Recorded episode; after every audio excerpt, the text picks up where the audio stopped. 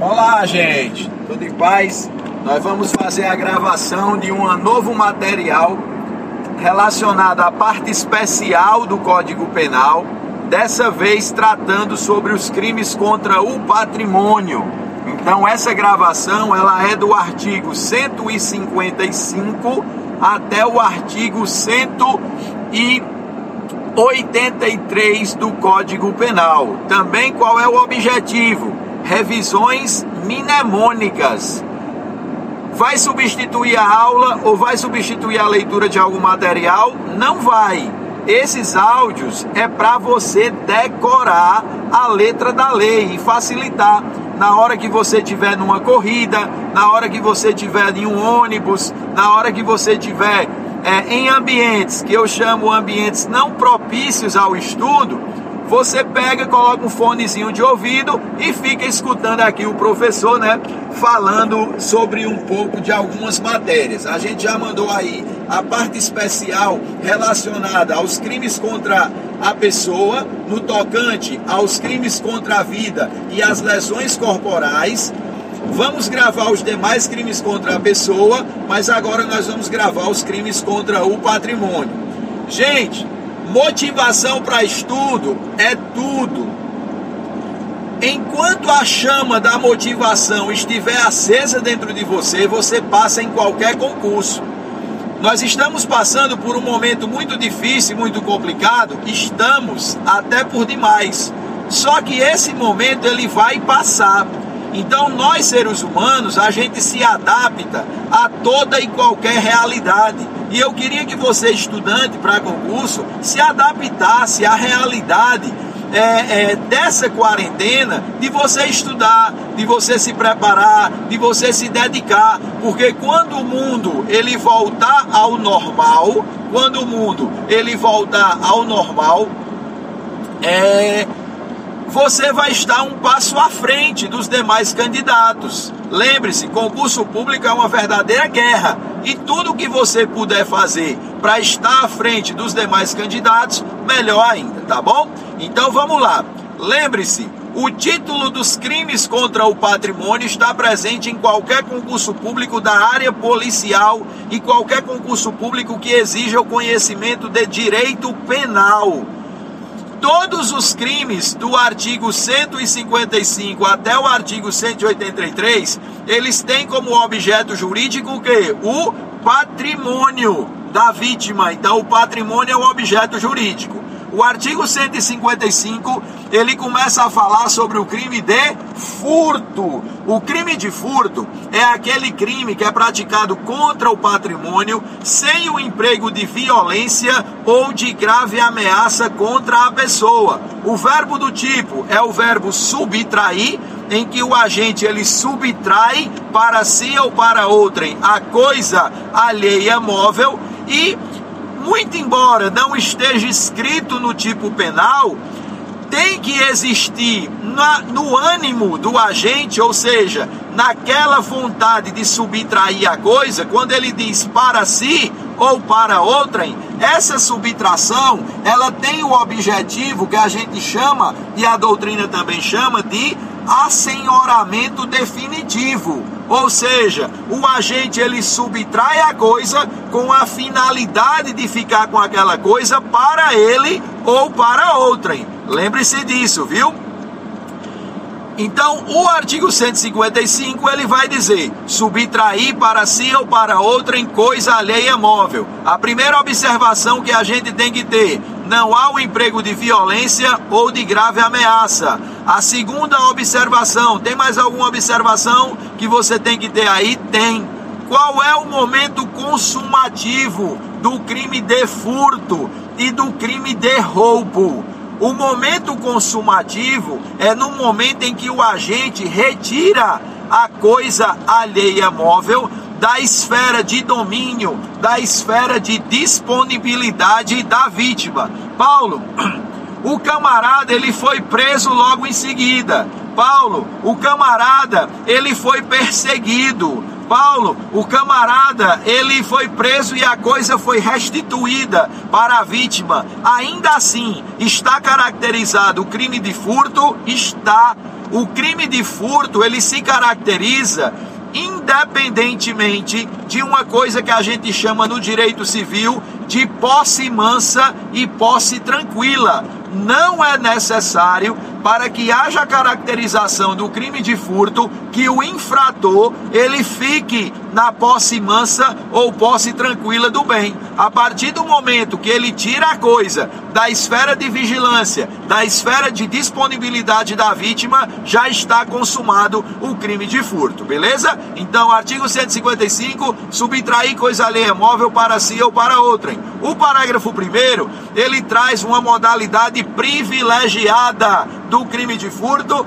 Não Lembra, parágrafo 1 ele traz uma majorante para o crime de furto. Ele diz que a pena do crime de furto vai ser aumentada de um terço quando essa subtração, quando esse furto é praticado durante o repouso noturno. Paulo, repouso noturno é a mesma coisa que noite? Jamais. Noite é uma coisa, repouso noturno é outra coisa totalmente diferente. Repouso noturno a gente chama de elemento normativo do tipo, porque vai depender do juiz entender se aquele horário em que foi praticado o furto estava ou não caracterizado o repouso noturno. O repouso noturno, ele varia de local para local que é aquele momento em que as pessoas de uma determinada localidade, as pessoas de um determinado local, elas se recolhem dentro de suas residências para repousar. Isso é o que a gente chama de repouso noturno. Então, vai variar de local para local. A gente diz até assim: oito horas em um sítio, em algum rincão é, do Brasil, pode caracterizar o repouso noturno, enquanto duas horas da manhã na Avenida Paulista, é, no estado de São Paulo ou na cidade de São Paulo, pode não caracterizar a figura do repouso noturno, beleza? Observação: é necessário que as pessoas daquela residência estejam na residência para caracterizar o repouso noturno? Não, não é necessário. Pode até a residência estar sem nenhum dos seus ocupantes ali presentes, pode ser um estabelecimento comercial não é necessário que as pessoas que estejam na residência estejam dormindo ou repousando. O que vai ensejar e caracterizar o repouso noturno é o horário da localidade em que as pessoas costumeiramente se recolhem entram nas suas residências para repousar, não sendo necessário que a residência que foi alvo do delito de furto, ela, a, as pessoas ali que foram vítimas do delito, elas estejam repousando, beleza? Então, majorante da pena de um terço. O parágrafo segundo do artigo 155 é um parágrafo muito copiado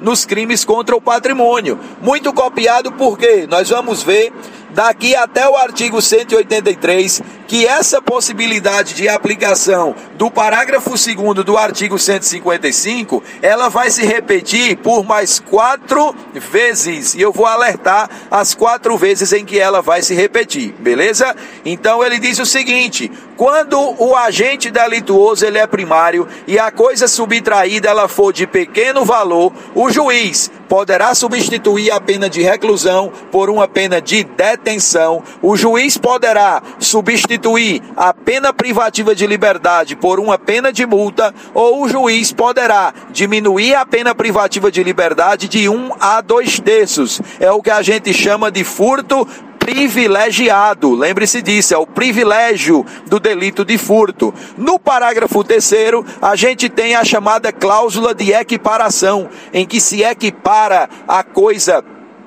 a móvel ou coisa alheia móvel a energia elétrica ou outras energias dotadas de valor econômico. Então, Paulo, pode ser feito furto de energia elétrica? Pode, é só o que tem, né? Furto de energia elétrica, que é o famoso gato de energia, que o gato de energia, e aí na sala a gente discute mais sobre isso, ele pode caracterizar tanto o delito de furto, como pode caracterizar o delito de estelionato barato a depender do local onde ele foi feito.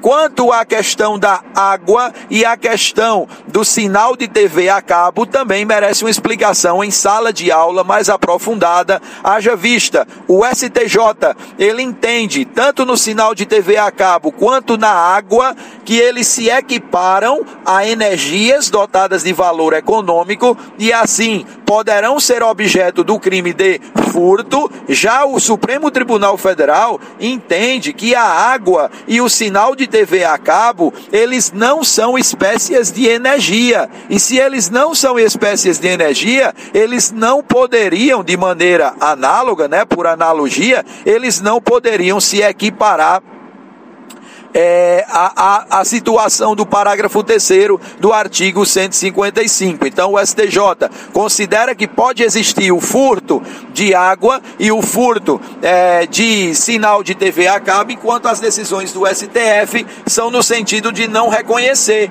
de não reconhecer a possibilidade do furto de água nem do furto de sinal de TV a cabo.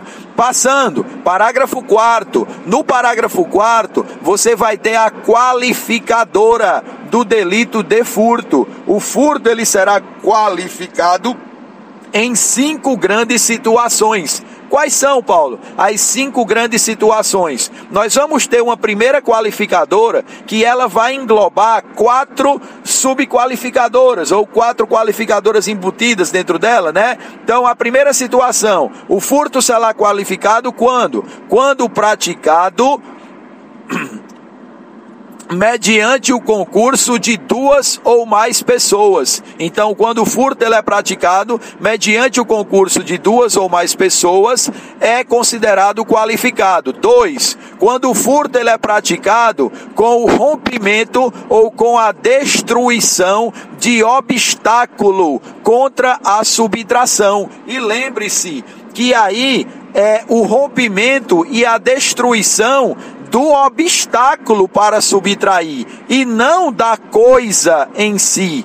É tanto é, que existe uma discussão muito pesada na doutrina no tocante a você quebrar, por exemplo, o vidro de um veículo se caracterizava furto qualificado ou não. O entendimento é, se o furto ele for do veículo, se eu quiser furtar o veículo e eu quebrei o vidro para destravar a porta, houve um emprego de violência ou destruição ou rompimento da própria coisa. Então seria um furto simples e não um furto qualificado. Agora se eu quero furtar ou quero subtrair um toca-fitas uma bolsa ou alguma coisa que esteja no interior desse veículo e eu quebro a janela de vidro dele, então considera-se furto qualificado porque você destruiu um ou rompeu um obstáculo à subtração. Entenderam? Então, furto qualificado com destruição ou rompimento de obstáculo. Terceira situação: o furto também será qualificado quando ele é praticado mediante abuso de confiança, mediante o emprego de fraude, mediante o emprego de escalada, mediante o emprego de destreza também será qualificado o furto quando, Paulo? Quando há o emprego de chave falsa. Então, esse é o primeiro grande grupo das qualificadoras do crime de furto. Então, vamos lá. Concurso de duas ou mais pessoas, mediante abuso de confiança, destreza, escalada, fraude, é, é, com. É, é emprego de chave falsa ou com destruição ou rompimento de obstáculo, primeiro grande grupo. Vem a segunda qualificadora do crime de furto. A segunda qualificadora do delito de furto, que também será furto qualificado, né? É quando é, é, é, o furto e na prática do delito de furto você utiliza o que? Você utiliza explosivo ou substância análoga capaz de gerar um perigo comum. Então, esses furtos a bancos aí, né, que a pessoa utiliza de explosivo ou substância análoga, também furto qualificado. Também teremos o furto qualificado, já falando de explosivos, né? Quando o furto ele recai sobre explosivos, ou seja, não utilizando explosivo, mas eu furto explosivos ou seus acessórios que conjunta ou isoladamente possam montar um explosivo. Então, tanto furto utilizando explosivo, tanto furto de explosivo, nessas duas situações nós teremos o furto qualificado. A outra qualificadora do delito de furto que nós vamos ter é exatamente é, é, o furto que recai sobre veículo automotor. O furto que recai sobre veículo automotor e esse veículo ele é destinado para outro estado ou para outro país, né? Nós teremos uma modalidade de furto qualificado e também, para finalizar, o furto quando ele é praticado sobre semoventes, semovente domesticável de produção. Então, esses semoventes são animais, gado, né? É, gado, ovelha, é, são exemplos de semoventes domesticados de produção, ainda que ele já esteja abatido ou dividido em partes no local da subtração. Então, aí você finaliza o crime de furto. Então, perceba que o crime de furto, no parágrafo primeiro, ele tem o quê? Ele tem uma majorante. No parágrafo segundo, ele tem um privilégio. No parágrafo terceiro, ele tem uma cláusula de equiparação e no parágrafo 4 nós vamos ter aí as modalidades qualificadas do delito de furto, beleza? Então aí finaliza o 155. No artigo 156 é o furto de coisa comum. O furto de coisa comum é um crime próprio que somente poderá ser praticado pelo sócio, pelo condômino ou pelo coerdeiro que legitimamente detém uma coisa e que subtrai subtrai esta coisa. Então é o furto de coisa comum. Então, quando o sócio, o coerdeiro e o condômino subtrai é, é, coisa comum de que legitimamente detém a posse, caracteriza o crime do artigo 156. O artigo 156 é interessante porque ele vai dizer que é um crime que somente se processa mediante representação. Ação penal pública condicionada à representação e ele ainda informa que se o objeto material do crime crime, ele for uma coisa fungível, que aí na definição do direito civil são aqueles bens que podem ser substituídos por outro de mesma natureza, de mesma qualidade, não é? é se for coisa fungível e cujo valor seja inferior à cota parte a que o sócio ou coerdeiro ou condômino tenha direito, não vai caracterizar o delito do artigo 156. No artigo 157, a gente tem o tão falado crime de quê? A gente vai ter, meu caro, o delito de roubo no artigo 157, né?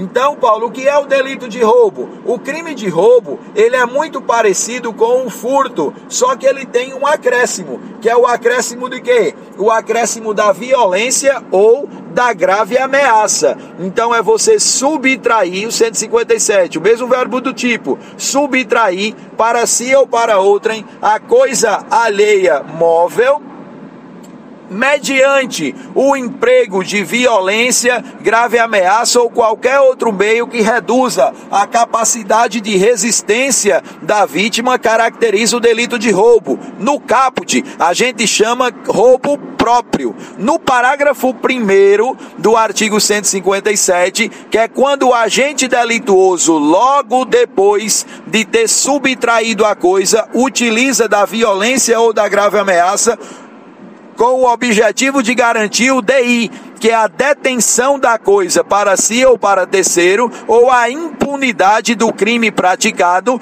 Nesse caso, a gente tem a figura do roubo impróprio, uma observação que só você que está ouvindo vai ter. Para caracterizar o roubo impróprio do parágrafo 1 do artigo 157, é necessário que você tenha o furto consumado, ou seja, o agente no roubo próprio do caput, ele, na hora da subtração, ele usa da violência e da grave ameaça, no parágrafo 1, na hora da subtração, ele não empregou violência ou grave ameaça. Ele subtraiu a coisa sem violência ou grave ameaça. Por isso que a gente diz que inicialmente foi um crime de quê? Inicialmente foi um crime de furto. E ele utilizou a violência e a grave ameaça logo depois, com o objetivo de garantir a detenção da posse da coisa, né, a detenção ou a posse da coisa que foi subtraída para si ou para terceiro, ou com o objetivo de garantir a impunidade do crime que ele praticou. Paulo, e se ele tentou praticar a subtração e depois utilizou a violência? Se a subtração inicial não foi consumada, nós teremos um concurso material de crimes entre o furto tentado e as lesões corporais praticadas. Então, o roubo impróprio consumou a subtração e depois da subtração utiliza da violência ou da grave ameaça para garantir a detenção da coisa para si ou para terceiro ou para garantir a impunidade do crime. Beleza? Guardou aí esse entendimento. No parágrafo segundo, ele já traz as modalidades majoradas do crime de roubo. Lembre-se, no crime de roubo nós teremos três modalidades majoradas. Nós teremos a majorante é, de um terço até a metade, nós teremos a majorante de um a dois terços e nós teremos a majorante de aplicação de pena em dobro. Então, dentro da majorante de um terço até a metade, nós vamos ter seis situações três situações já conhecidas do delito de furto, que é quando o roubo ele é praticado em concurso de duas ou mais pessoas, majora-se a pena de um terço até a metade. Quando o roubo ele é praticado contra ou sobre, né, substância explosiva ou seus acessórios que conjunta ou isoladamente possam montar é, o explosivo e quando o roubo ele é praticado sobre veículos que sejam destinados para outro estado ou para o exterior. São hipóteses em que a pena será majorada de um terço até o quê? De um terço até a metade, exatamente. Só que você vai ter outras situações que vão majorar também de um terço até a metade, que é quando? Quando o roubo ele é praticado contra uma vítima que esteja na condição de transportadora de valores, transportadora de valores e o agente saiba dessa condição da vítima, que ela está transportando valores. Segunda situação, quando o agente ele no momento do roubo, ele priva a liberdade de locomoção da vítima, também caracteriza a figura do roubo majorado de um terço até a metade. E uma novidade aí do pacote anticrimes foi que também majora-se a pena do crime de roubo de um terço até a metade quando ele é praticado com o emprego de arma branca. Beleza. No próximo parágrafo, a gente tem a figura do roubo majorado de 1 a 2 terços. 1 a 2 terços quando na prática do crime de roubo são utilizados explosivos para destruição ou rompimento de obstáculo à subtração,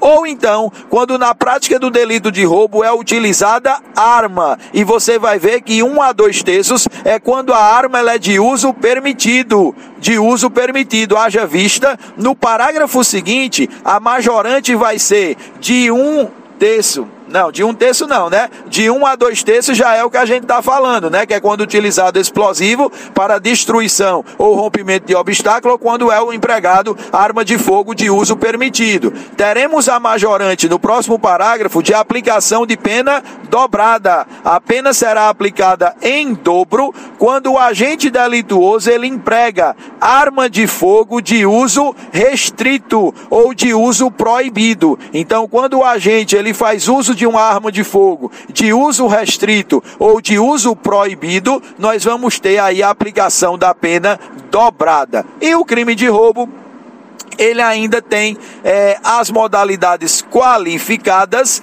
que é quando, em virtude da violência ou da grave ameaça, resultou lesão corporal de natureza grave ou gravíssima, ou então resultou em morte. São as qualificadoras do parágrafo 3 do artigo 157. Só uma dica: o roubo qualificado pelo resultado morte, lembre-se, é um crime préter doloso, que a gente chama de latrocínio, considerado como crime hediondo pela Lei 872 e segundo a súmula número 10 do Supremo Tribunal Federal, a consumação do latrocínio ela está vinculada à morte da vítima. Então, caso a vítima venha a morrer durante a prática do crime de roubo, você terá o latrocínio consumado. Independentemente da subtração ou não de bens da vítima. Então eu vou ter aquela fórmula, né?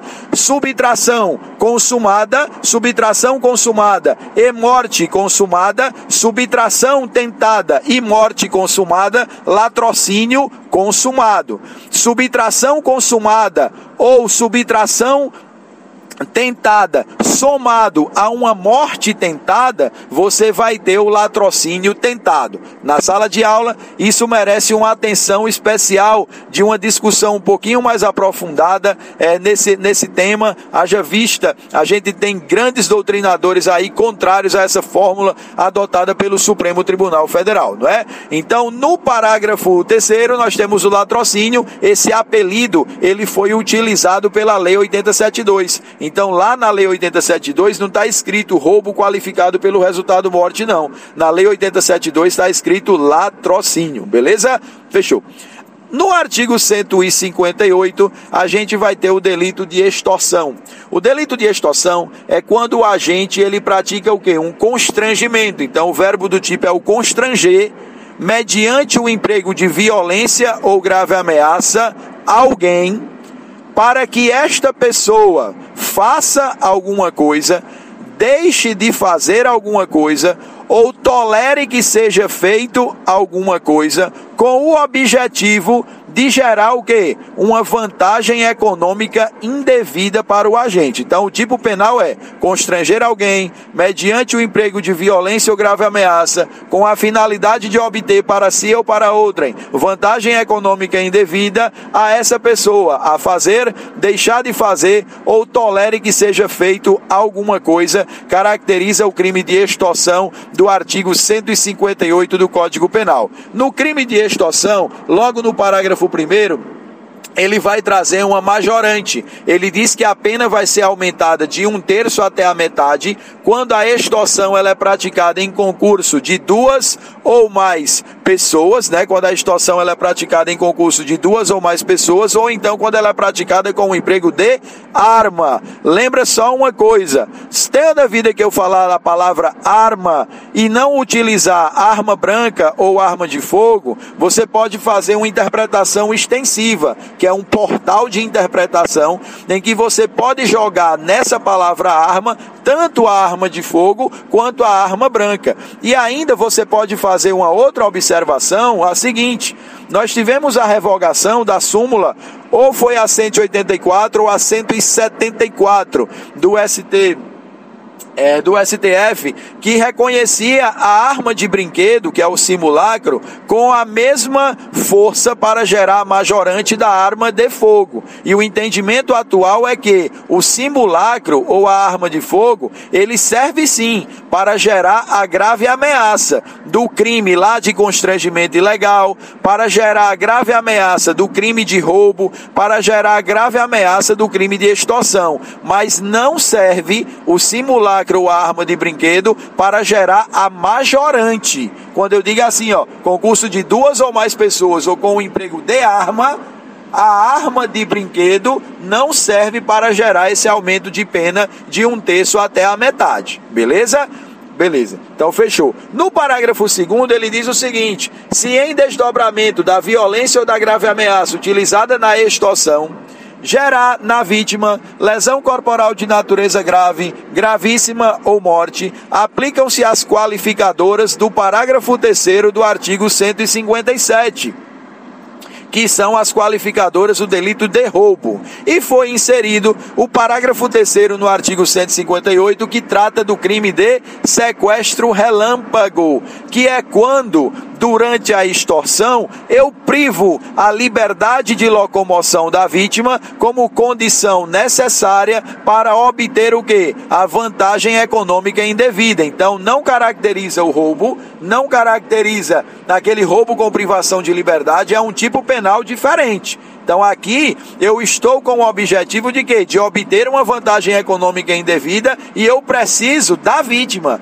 Ou seja, eu preciso da digital dela, eu preciso que ela digite a senha, eu preciso de um reconhecimento facial, de um reconhecimento da íris dentro do olho dela, né? Então, a privação de liberdade da vítima foi única e exclusivamente como condição necessária para a obtenção da vantagem econômica indevida. Então, nesse caso aí, meu santo, eu vou ter a extorsão qualificada, né? Lá do parágrafo terceiro do artigo 158. Só que a observação gigante é a seguinte: Nessa extorsão qualificada do parágrafo 3 se resultar em lesão corporal de natureza grave, gravíssima ou em morte da vítima, não vão ser aplicadas as qualificadoras do parágrafo 3 do 157. Vão ser aplicadas as qualificadoras do parágrafo 2 e do parágrafo 3 do artigo 159, que é do crime de extorsão mediante sequestro. Beleza? Há uma discussão doutrinária muito profunda se esse crime crime de sequestro relâmpago, ele se enquadraria dentro dos crimes hediondos. Lá nos crimes hediondos, não sei se você lembra, vai estar lá extorsão qualificada, extorsão com resultado morte e extorsão mediante sequestro. Então, é lógico e prevalece o entendimento que a extorsão, o sequestro relâmpago, quando ele resulta em morte da vítima, nós temos uma situação sim de extorsão qualificada pelo resultado morte que vai gerar situação de crime hediondo, beleza? No artigo 159, você vai ter o crime de extorsão mediante sequestro. O verbo do tipo é o sequestrar alguém. Sequestrar alguém e exigir como condição ou preço do resgate qualquer vantagem. Então, sequestrar alguém, privando a sua liberdade de locomoção e exigir como condição ou preço de resgate qualquer vantagem. Quando ele utiliza a expressão qualquer vantagem, você poderia interpretar, ah, Paulo, pode ser qualquer vantagem, pode ser um favorecimento sexual, pode ser alguma coisa nesse sentido. Olhe, o entendimento doutrinário que prevalece é que essa vantagem ou, ou essa condição, né, essa vantagem que é exigida como condição ou preço do resgate, como ela está dentro do título dos crimes contra o patrimônio, ela tem que ser uma vantagem de natureza econômica ou patrimonial. Lembre-se disso. Dentro do artigo 159, de cara, você tem uma modalidade qualificada. Que ele vai dizer o seguinte: olha, é, a extorsão mediante sequestro ela será qualificada quando, quando ela durar mais do que 24 horas, quando a vítima for menor de 18 anos ou maior de 60 anos de idade e quando a extorsão mediante sequestro ela for praticada por quadrilha ou bando, hoje associação criminosa, ou seja, quando a extorsão mediante sequestro for praticada no concurso de mais de três pessoas, nós teremos essa primeira modalidade qualificada. A segunda qualificadora é quando era lesão corporal de natureza grave, gravíssima e a terceira qualificadora é quando gera a morte da vítima, né? Quando gera a morte da vítima. Dentro da extorsão mediante sequestro, ele tem uma observação é, benevolente do nosso Código Penal que ele diz que quando é, a extorsão mediante sequestro ela tiver sido praticada em concurso de agentes, ela tiver sido praticada em concurso de agentes e um desses infratores colaborar com a autoridade policial e revelar aonde o sequestrado está, facilitando a libertação desse sequestrado, esse delator ele vai ter direito a uma redução de pena de 1 a 2 terços, beleza? Então é essa a previsão do artigo artigo 159. No artigo 160, você vai ter a figura da extorsão indireta. O que é a extorsão indireta, meu caro? É quando você exige ou você recebe um documento e aí, o tipo penal ele vai dizer, ó, exigir ou receber como garantia de dívida e aproveitando-se da condição de alguém, né, da condição desfavorecida de alguém, que aí vai ser um devedor, né, que está sendo extorquido, é, um documento que possa dar ensejo à instauração de procedimento criminal contra a vítima ou contra uma terceira pessoa. Então, exigir ou receber como garantia de dívida é, e abusando da condição de da vítima, né, de uma pessoa, é, é, documento que possa dar ensejo à instauração de procedimento criminal contra a vítima ou contra uma terceira pessoa, caracteriza o crime de extorquido indireta do artigo 160 é, é, 60 do nosso Código Penal. No artigo 161 e no artigo 162, a gente vai ter o delito de usurpação. Vamos lá. No 161 ele diz: caracteriza o crime de usurpação eu deslocar ou então eu suprimir. Suprimir ou deslocar cerca, tapume ou qualquer outra marca que represente uma linha divisória entre duas propriedades com o objetivo de se apropriar no todo ou em parte da coisa imóvel alheia. Primeira situação de extorsão. Segunda, aquela pessoa que desvia ou que represa águas alheias em benefício próprio ou benefício de outrem. De terceira situação de usurpação, aqueles camaradas que invadem um terreno ou edifício alheio com o emprego de violência ou grave ameaça contra a pessoa ou em concurso e aí ó, cuidado, concurso de mais de duas pessoas, não é de duas ou mais. A letra da lei diz mais de duas pessoas, com a finalidade de esbulho possessório. Então, caracteriza usurpação. Eu a, é, deslocar ou suprimir marca ou sinal indicativo de linha de propriedade, né, com o objetivo de me apropriar no todo ou em parte da coisa imóvel alheio. Dois eu desviar ou represar águas alheias em benefício próprio ou benefício de outrem, e a terceira situação,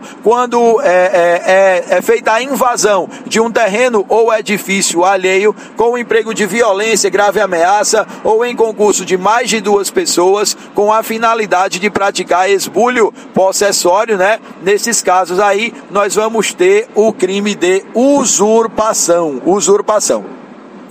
Dentro da usurpação, ele diz o seguinte: olhe, são crimes a usurpação é, de ação penal pública condicionada à representação, exceto quando houver um emprego de violência ou quando for praticado contra a administração pública. Neste caso, será crime de ação penal pública incondicionada. No artigo 162, ele traz uma outra modalidade de usurpação, que é a conduta daquele agente delituoso que altera ou suprime marca ou sinal indicativo de propriedade em gado ou rebanho alheio. Alterar ou suprimir marca ou sinal indicativo de propriedade em gado ou rebanho alheio caracteriza o crime do artigo 162. No artigo 163, a gente vai ter o crime de dano, é o DDI, você destruir,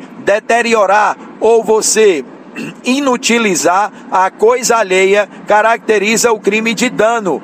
Dentro do crime de dano, você vai ter a figura do dano qualificado. Teremos o dano qualificado quando? Quando nesse destruir, danificar, inutilizar coisa alheia, eu utilizo de violência e grave ameaça contra a pessoa. Um, eu utilizo de substância explosiva ou inflamável.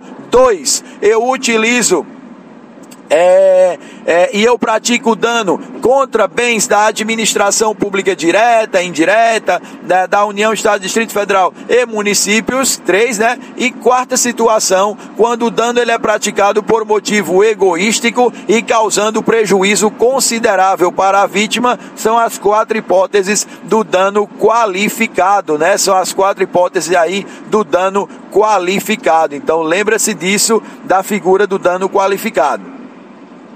Pulando dano qualificado, a gente vai ter o artigo 164. O artigo 164 é você deixar animal ou introduzir animais em propriedade alheia sem autorização de quem de direito, de modo que venha a causar prejuízo. É o crime do artigo 164. No artigo 165 e o artigo 166, para poupar a nossa mente, eu não vou nem aprofundar eles, porque eles foram revogados pela lei é, é, é, dos crimes ambientais e hoje estão regulamentados lá na lei dos crimes ambientais, assim como a pichação. De bens públicos ou de bens privados, hoje não é mais considerado um dano simples ou dano qualificado como era, está regulamentado especificamente na lei dos crimes ambientais. Então, 165 e 166 você pula, aí você vai para o artigo 167. O artigo 167 ele diz o seguinte: é, é, em todos os crimes de dano, né?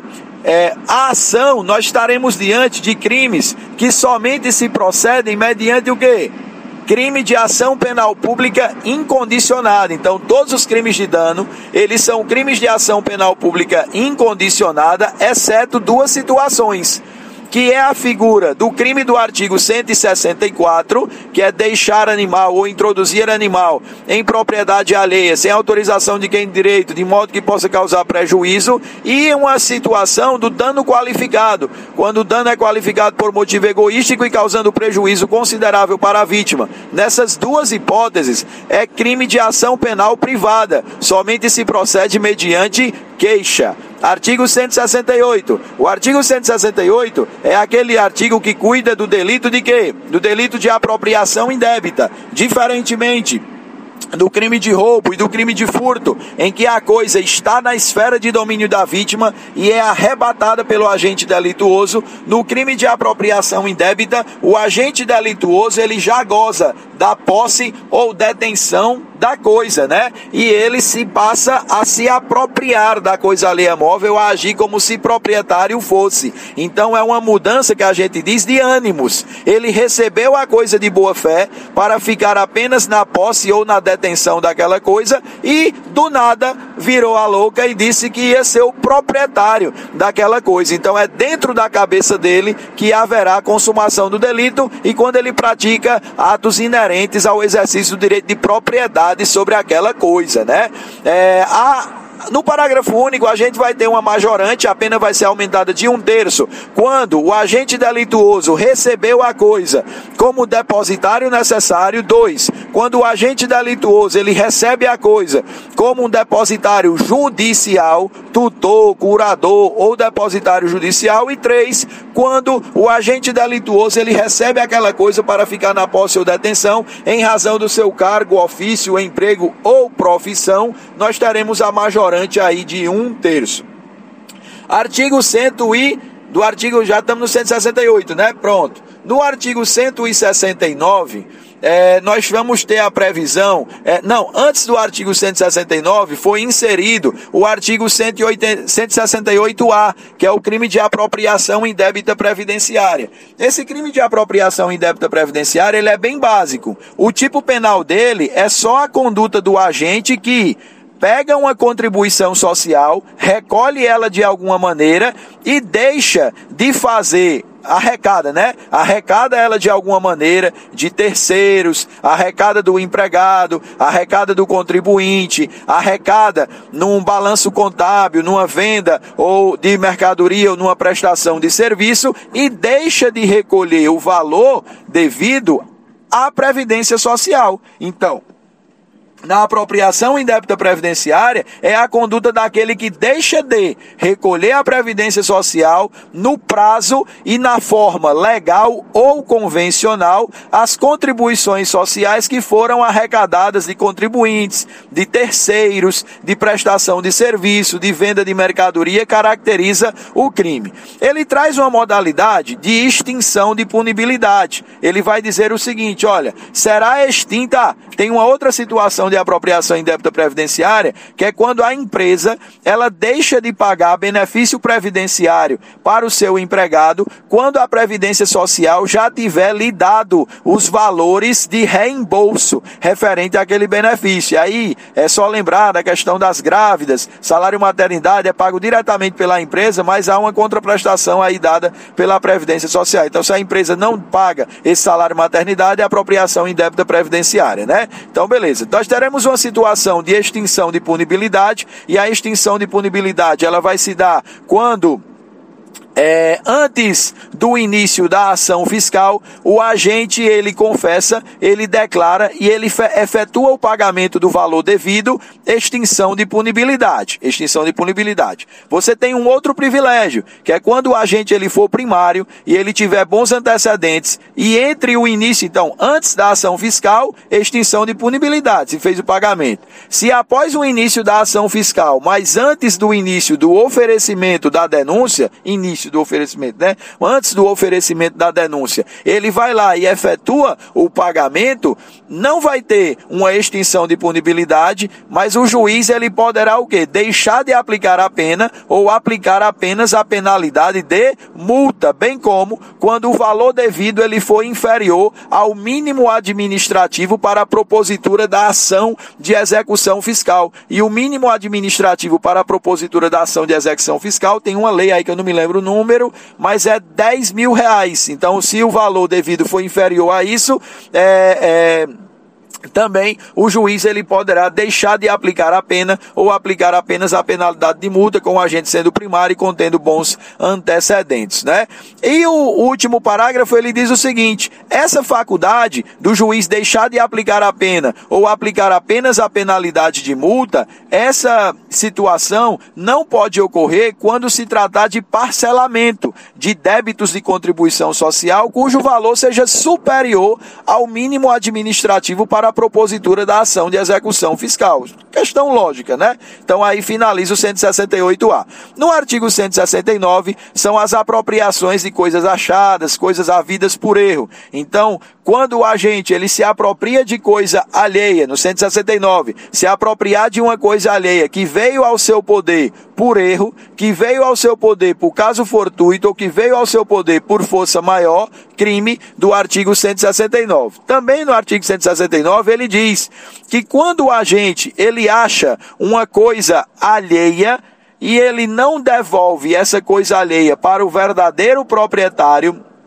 ou então não entrega essa coisa alheia para quem? Para as autoridades competentes num prazo de 15 dias ele comete o crime de apropriação de coisa achada. E também quando o agente ele encontra um tesouro em terreno ou edifício alheio e não repassa, ou seja, se apropria no todo ou em parte da cota a que tem direito o proprietário do terreno ou do edifício sobre aquele tesouro que foi localizado, beleza? No artigo 170, ele vai nos dizer o seguinte: primeira replicação do 155, parágrafo 2.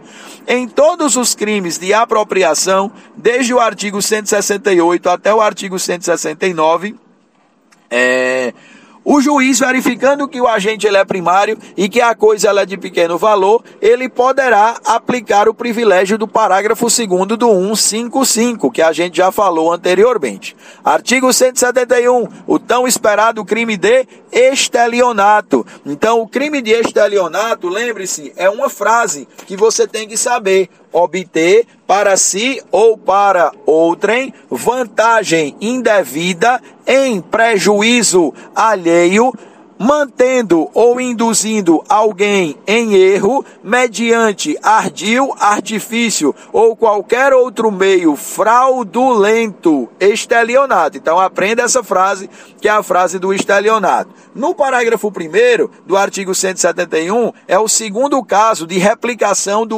155, parágrafo 2 que ele diz também que o agente ele sendo primário e o prejuízo ele sendo de pequeno valor, o juiz poderá aplicar o privilégio do artigo 155, parágrafo 2. No parágrafo 2 do 171, ele diz: também considera-se estelionato, e aí você tem que decorar, ó. Também será considerado estelionato aquele camarada que defrauda, defrauda garantia pignoratícia promovendo alienações não autorizadas pelo credor, o que é isso? Não precisa você aprender nesse concurso que você está estudando. Aprenda só que é defraudar garantia pignoratícia, promovendo alienações não autorizadas pelo credor. 2. Defraudar o QS. Defraudar o QS é defraudar a qualidade, a quantidade e a substância de uma coisa que tenha que ser entregue a outrem. 3. Dar em pagamento, dar em locação, dar em garantia, vender, permutar, alienar coisa alheia como sendo própria. 4. Dar em pagamento, vender, alienar coisa própria, mas que esteja gravada de um ônus, gravada de um ônus, que esteja inalienável ou que esteja em litígio judicial ou se trate de um imóvel que prometeu a dar a terceiros, a vender a terceiros mediante o pagamento de parcelas e não comunicar nenhuma dessas situações ao adquirente, caracteriza estelionato. Também Quarta, quinta situação de estelionato: emitir cheque sem provisão de fundos ou frustrar-lhe o pagamento. E sexta situação, aquele camarada que destrói ou oculta no todo ou em parte a coisa própria, aquele camarada que se autolesiona, né? Lesiona a própria saúde ou lesiona o próprio corpo, e aquele camarada que é, é, é que aumenta, né? Que agrava uma lesão ou uma doença, tudo isso com o objetivo de obter uma indenização ou preço de seguro caracteriza modalidades de estelionato. O estelionato ele tem uma majorante de um terço. Quando, Paulo? Ele tem uma majorante de um terço quando ele é praticado contra a instituição de direito público, contra a instituição beneficente, assistencial, de economia popular. Então ele será majorado em um terço, em um terço, né? E existe a possibilidade de aplicação da pena em dobro quando o estelionato ele é praticado contra pessoa idosa. Então, a aplicação da pena em dobro. Hoje, o crime de estelionato, que era de ação penal pública incondicionada, ele passou a ser de ação penal pública condicionada à representação. Pasmem mudança legislativa, viu? Só que ele diz o seguinte, e é aí é onde vai cair na sua prova. Existem quatro situações em que o crime de estelionato ele continua como sendo de ação penal pública incondicionada, que é quando o estelionato ele for praticado contra criança ou adolescente, quando o estelionato ele for praticado contra pessoa maior de 70 anos, pelo amor de Deus, olha o que a letra da lei está dizendo, ó, maior de 70 anos ou incapaz, quando o estelionato ele é praticado contra a administração pública e quando o estelionato ele é praticado contra a pessoa deficiente mental, alienada, débil mental, não é? Então, nesse caso, em todas as, essas quatro situações, nós teremos uma ação penal pública incondicionada. Lembra-se disso, viu? Vai gravando essa informação aí que ela é muito importante. Aí finaliza. No artigo 172, você vai ter a conduta daquele camarada que faz o quê? Que emite uma NDF. O que é NDF? Emite uma nota de venda, emite uma duplicata ou emite uma fatura que não condiga é, com a mercadoria vendida em quantidade ou em qualidade, ou que não seja condizente com o serviço prestado, as notas frias, né? Então, o camarada que emite caracteriza o delito do artigo 172 e no parágrafo único ele diz que incorre na mesma pena aquele camarada que adultera ou que é, é, é adulterar é, livro de duplicatas. Então, aquele camarada que vai lá e adultera o livro de duplicatas também caracteriza o crime do artigo 172 lá do Código Penal, né? No artigo 173 você vai ter a conduta do abuso de incapazes e aí você tem que decorar a frasezinha, ó, abusar, abusar de quem, Paulo? Abusar da necessidade da paixão ou da inexperiência de quem? De uma pessoa menor, e aí é o menor de idade, ou uma pessoa alienada ou débil mental, induzindo para que esta pessoa pratique um ato capaz de produzir efeitos jurídicos em prejuízo dela ou em prejuízo de terceiros. Então, abusar em proveito próprio ou proveito alheio da necessidade, da paixão, da inexperiência de um menor ou de um alienado ou débil mental, induzindo para que este pratique um ato capaz de produzir efeitos jurídicos contra ele ou contra é, terceiros caracteriza o artigo 173. 174 é o crime de induzimento à especulação, que é quando o agente delituoso também abusa em proveito próprio ou em proveito de outrem da inexperiência, da simplicidade ou da inferioridade mental de uma pessoa, induzindo para que esta pratique um jogo, uma aposta ou faça especulação de título ou mercadoria quando o agente delituoso sabia ou deveria saber que aquela operação era uma operação ruinosa. Então, abusar de alguém em proveito próprio ou de outrem, induzir, é, é, abusar de quê? Da inexperiência, da inferioridade mental ou da simplicidade dessa vítima, induzindo para que a vítima pratique um jogo, uma aposta ou uma especulação de título ou mercadoria, sabendo a gente que essa conduta era é, sabendo ou devendo saber que a operação é ruinosa. Artigo 175, fraude no comércio. Enganar no exercício da atividade comercial o adquirente ou o consumidor, o adquirente ou o consumidor entregando uma mercadoria por outra ou vendendo como verdadeira e perfeita uma mercadoria falsa e deteriorada. E ele traz uma modalidade qualificada ainda, que é quando ele traz a previsão do seguinte: os joalheiros, né, que recebem uma encomenda de uma obra e substituem ou alteram de alguma maneira a qualidade e o peso do metal empregado ou substituem a pedra verdadeira por uma pedra falsa ou de menor valor, ou então aquele que comercializa como sendo verdadeira e valiosa uma pedra falsa e como verdadeiro e valioso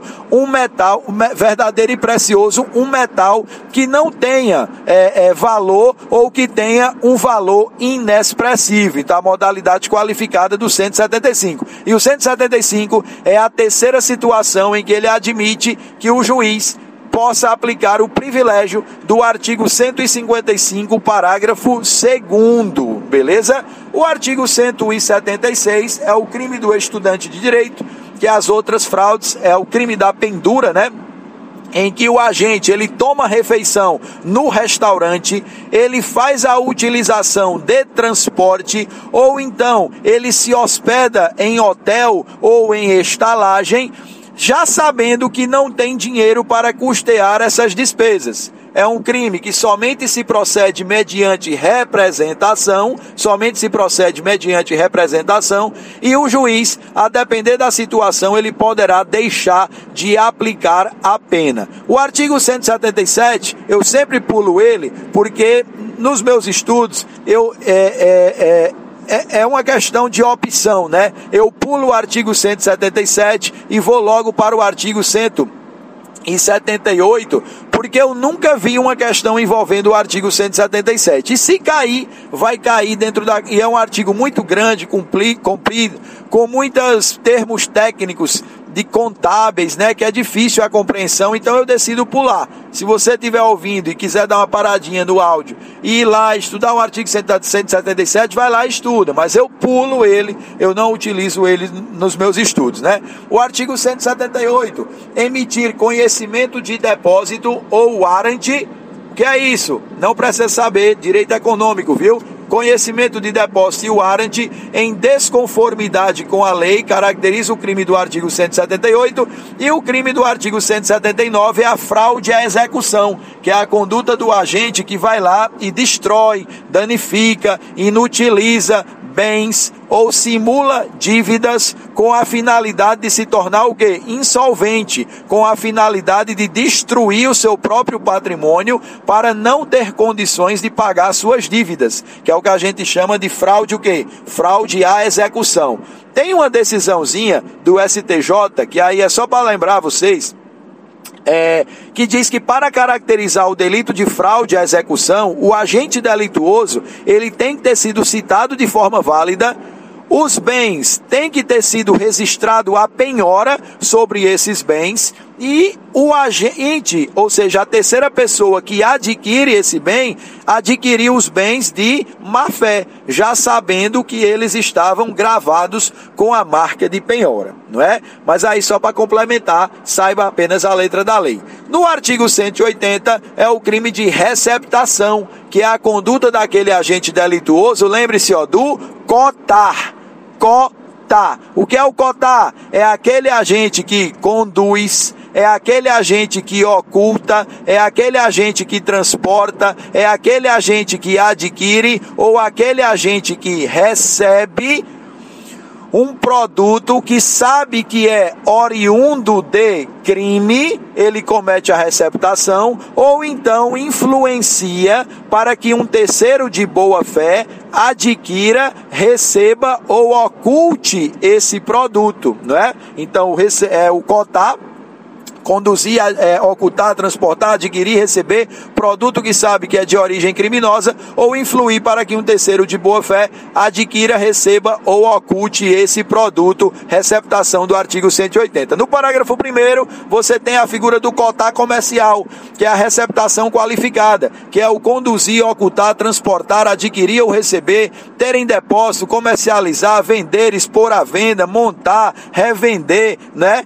É, no exercício da atividade comercial produtos que sabe que é de origem criminosa. Parágrafo 2 ele diz que considera-se como atividade comercial, inclusive aquelas atividades comerciais exercidas de maneira ilegal ou de maneira clandestina e também para caracterização da receptação qualificada, inclusive aquelas atividades comerciais que são exercidas em residências. Equipara-se a atividade comercial. Parágrafo 3 receptação culposa, que é quando o agente adquire ou recebe um produto que, pela sua natureza, que pela desproporção entre o valor e o preço e pelas condições da pessoa que estava oferecendo, ele deveria presumir que se tratava de algum produto de origem criminosa. Aí teremos a receptação culposa. No parágrafo 4 ele traz uma observação interessante, dizendo que o receptador, ele será punido ainda que o autor do crime origem não tenha sido identificado ou até que ele seja isento de pena. Então o receptador vai ser punido ainda que o autor do crime de origem não seja identificado ou seja isento de pena, é, é o receptador ele vai ser punido. No parágrafo 5 ele traz a previsão dizendo o seguinte: em se tratando de receptação culposa e o agente ele sendo primário e tendo bons antecedentes, receptação culposa e o agente ele sendo primário e tendo bons antecedentes, o juiz ele poderá deixar de aplicar a pena. O juiz poderá deixar de aplicar a pena. E em se tratando, ainda no parágrafo 5 de receptação dolosa e o agente sendo primário e tendo bons antecedentes, quarta situação de aplicação do privilégio do parágrafo 2 do 155, em que o juiz ele poderá o quê? Ele pode, em o agente sendo primário, tendo bons antecedentes, ele aplicar as hipóteses do 155, parágrafo 2 que é substituir a reclusão por uma detenção, deixar de aplicar a pena é, privativa de liberdade e aplicar apenas a pena de multa, ou pegar a pena privativa de liberdade e diminuir ela de 1 a dois terços, exatamente, diminuir ela de um a dois terços, beleza? Aí você finaliza essa questão do parágrafo 5 E no parágrafo 6 é a nona hipótese de previsão de aplicação de pena dobrada, em que ele diz que, em se tratando de receptação de bens da administração pública, a pena vai ser aplicada em dobro. E aí a administração pública, como a gente já vem entendendo, é tanto a administração pública direta, indireta da União, Estados, Distrito Federal e municípios. O artigo 180A, ele traz a previsão é um, é um crime novo, né, que foi inserido, não sei qual foi o ano, acho que foi no ano 2018, que ele diz o seguinte: caracteriza o crime de cotar comercial, ou seja, conduzir, ocultar, transportar, adquirir ou receber, ter em depósito, vender, expor à venda, durante o exercício de atividade comercial, sem movente, domesticável de produção, que saiba que seja produto de crime, ainda que já esteja o quê? Ainda que já esteja abatido ou dividido em partes no local da da, da receptação, que é a receptação de animais, né? A receptação lá de semoventes. O artigo 181, 182 e 183, eles têm uma importância grandiosa, viu? São as chamadas escusas. No artigo 181, ele diz o seguinte: todos os crimes contra o patrimônio, desde lá do crime de furto do 155 até o cotar comercial de semoventes, que é o 180A, não se considera que houve o crime, ou seja, uma causa excludente de ilicitude, né? Considera-se que não houve o crime quando praticado por cônjuges contra cônjuge durante a sociedade conjugal. Então, cônjuge contra cônjuge não pratica nenhum dos delitos contra o patrimônio e como é uma situação de criar um benefício, ou seja, de não caracterização do crime, eu posso, muito embora não esteja escrito na letra da lei a palavra companheiro, eu posso fazer uma analogia e jogar aí junto do cônjuge a palavra companheiro. Então, cônjuge e companheiro, durante a constância da sociedade conjugal, não praticam os crimes, quando pratica um contra o outro, né? Não pratica nenhum dos delitos aí contra o patrimônio, previstos no título dos crimes contra o patrimônio. E também não se pratica pratica crimes contra o patrimônio quando ele é praticado entre ascendentes e descendentes. Então, entre ascendentes e descendentes, seja parentesco legítimo e ilegítimo, que infelizmente o código ainda usa essa expressão, seja parentesco civil ou natural, não se pratica o delito. No artigo 182, ele traz a previsão que todos os crimes do título dos crimes contra o patrimônio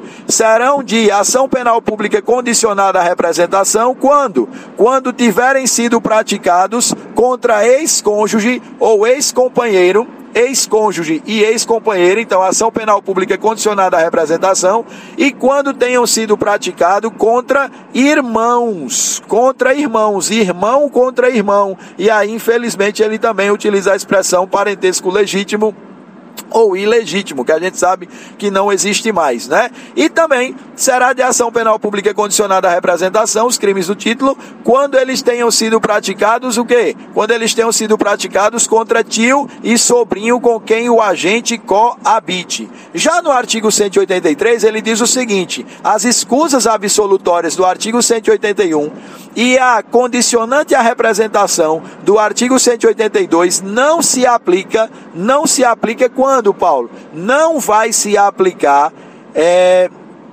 em relação a terceiras pessoas que tenham participado do delito, mas que não se enquadre em nenhuma das hipóteses do 181 ou do 182, não vão ser aplicadas quando o crime envolver um emprego de violência ou grave ameaça contra a pessoa é, é, e aí é o exemplo do roubo e da extorsão, né? E também não vão ser aplicadas essas escusas quando a vítima ela tiver idade igual ou superior a 60 anos de idade. Então aí a gente finaliza o título dos crimes contra o patrimônio. O ideal, gente, você que chegou até aqui, é você pegar esse áudio, áudio, pegar a letra da lei e ir fazendo o seu caderno, construindo o seu caderno. E na sala de aula a gente ainda tem várias outras informações para passar para dar um aprofundamento maior. Mas é letra da lei. Essas observações que eu já dei aqui no áudio, você vai ouvindo, vai olhando a letra da lei, vai parando o áudio e vai estudando. Lembre-se, o mundo dos concursos hoje é a mesma coisa da seleção natural lá do Charles Darwin. Hoje, se naquela época só sobreviviam as girafas que tinham o pescoço maior, porque alcançavam, né, as gramíneas ou as ervas que estavam nas árvores mais altas, da mesma forma é o concurseiro. Só sobrevive aquele que tem uma dedicação maior. Então, o passar ou não passar é a mesma coisa do se dedicar ou não se dedicar. Às vezes a gente pensa que está se dedicando, mas é necessário fazer uma análise de consciência e saber que não, que você não está se dedicando à contenda. Então, quem deu a mais, aquele colega que deu a mais, é, vai passar. E tomara que todos passem, estudem, é, que vocês estão no nível de ser aprovado em qualquer concurso público. Então, vamos lá, vamos à luta. Eu também voltei a estudar, estou empolgado, estou estudando pra caramba. Todos esses artigos aqui eu disse de cabeça. Esse barulho de vento aqui é porque eu estou viajando no momento da gravação desse áudio. Não estou dirigindo, viu? Estou de passageiro. O colega aqui só ouvindo essa gravação. É, é, mas estou empolgado, empolgado em voltar aos estudos novamente, em buscar um outro sonho que um dia vocês vão ver aí que é ser aprovado no Ministério Público. Então, um abraço a todos, firme e forte e como a gente diz na sala, né? Vamos, vamos, vamos!